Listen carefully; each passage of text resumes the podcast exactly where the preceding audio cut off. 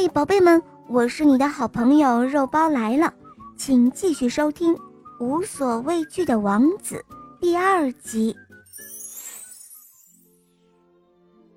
忠诚的狮子救下王子后，他带着王子来到一条小溪边，用脚爪把神奇的溪水洒到王子的眼睛上，王子的视力又恢复了。从此，王子带着他的狮子去周游世界了。有一天，王子来到一座宫殿前，这里住着一个美丽的姑娘。可惜他浑身漆黑，原来他是中了魔法。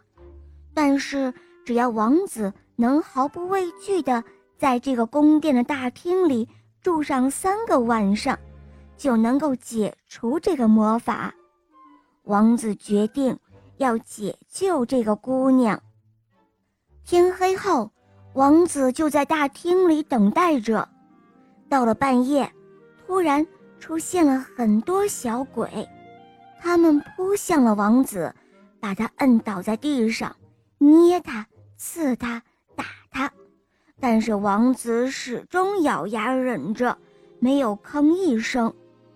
天快亮的时候，小鬼们都消失了，王子已经被折磨得动弹不了了。天亮的时候，黑姑娘来到王子跟前。她用一瓶生命之水给王子擦洗伤口，王子顿时觉得疼痛感消失了。这个时候，他发现姑娘的双脚变白了。第二天夜里，魔鬼们又来了，他们残酷的在殴打着王子，打得王子遍体鳞伤。然而，王子默默的承受着这一切，魔鬼们只好离开了。天亮的时候，姑娘又来了，她用生命之水治好了王子的伤。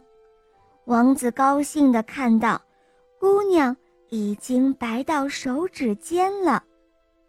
第三天夜里，魔鬼们变本加厉地折磨着王子。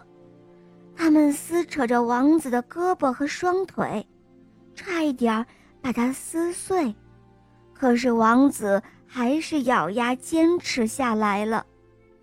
魔鬼们终于消失了，可王子也昏了过去。天亮的时候，姑娘赶来了，用生命之水帮王子治好了伤。王子睁开眼睛。他看到姑娘的肤色已经变得雪白了。姑娘请王子用剑在楼梯上面挥舞三下，王子照做了。于是，整个宫殿立刻摆脱了魔法。原来，这位姑娘是一位富有的公主。这个时候，她的仆人们都跑来了，说大厅里。已经摆好了宴席，王子和公主当晚就在欢庆声中举行了盛大的婚礼。好了，宝贝们，这个故事呢就讲完了。小朋友点播的故事好听吗？嗯，你也可以让爸爸妈妈来帮你点播故事哟。